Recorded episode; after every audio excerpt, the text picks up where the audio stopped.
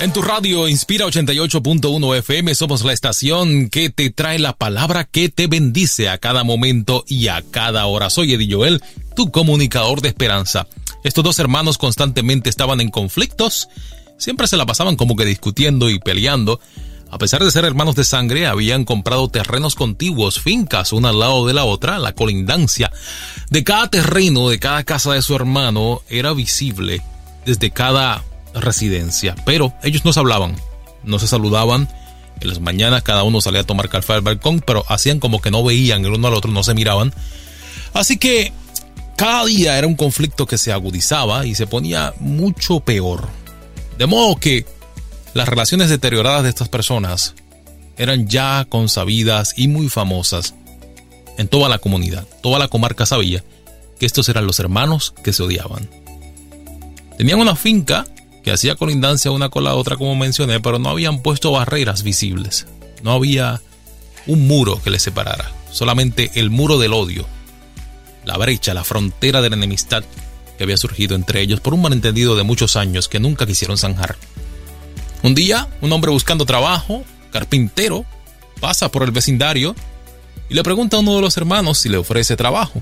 Hermano bastante malhumorado y no queriendo emplear a nadie en su terreno, pero sabiendo que necesita y tiene el deseo hace mucho tiempo de construir un muro que lo separe, visible y físicamente de su otro hermano, le dice al hombre, oye, yo llevo mucho tiempo buscando a alguien que me ayude a construir un muro alto y poderoso y bastante ancho, que envíe un mensaje claro de que no hay posibilidad de reconciliación entre mi hermano y yo, que es quien vive al otro lado.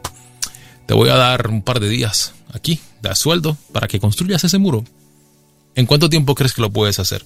El carpintero, que conoce sus habilidades, le dice, bueno, yo puedo terminar una obra en este terreno en tres días, con los materiales apropiados y todo lo que tenga. Hecho, trato hecho. Si usted es bueno como dice, hará el trabajo. Recuerde que le dije que puedo hacer una obra aquí en tres días. Está bien, yo tengo que salir de viaje, cuando regrese quiero que todo esté terminado y le voy a pagar por adelantado, no hay problema. El hombre se va, pasa los tres días, regresa y efectivamente hay una obra espectacular en la colindancia de entre su terreno y el de su hermano odiado.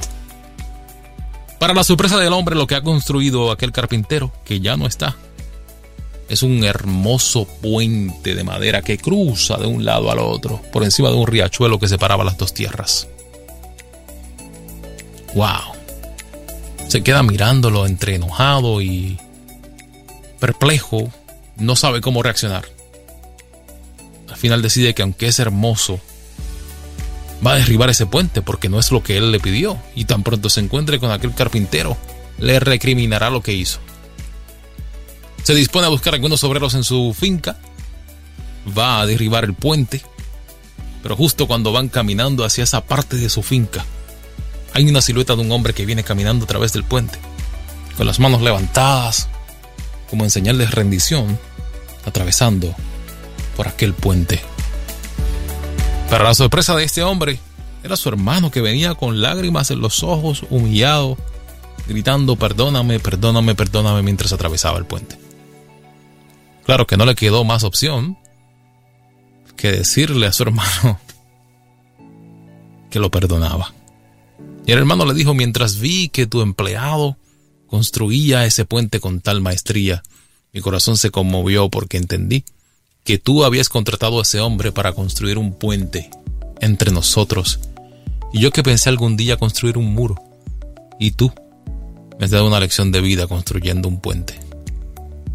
El hombre se reservó el detalle de que él no quería construir un puente, sino construir un muro, pero tragó gordo.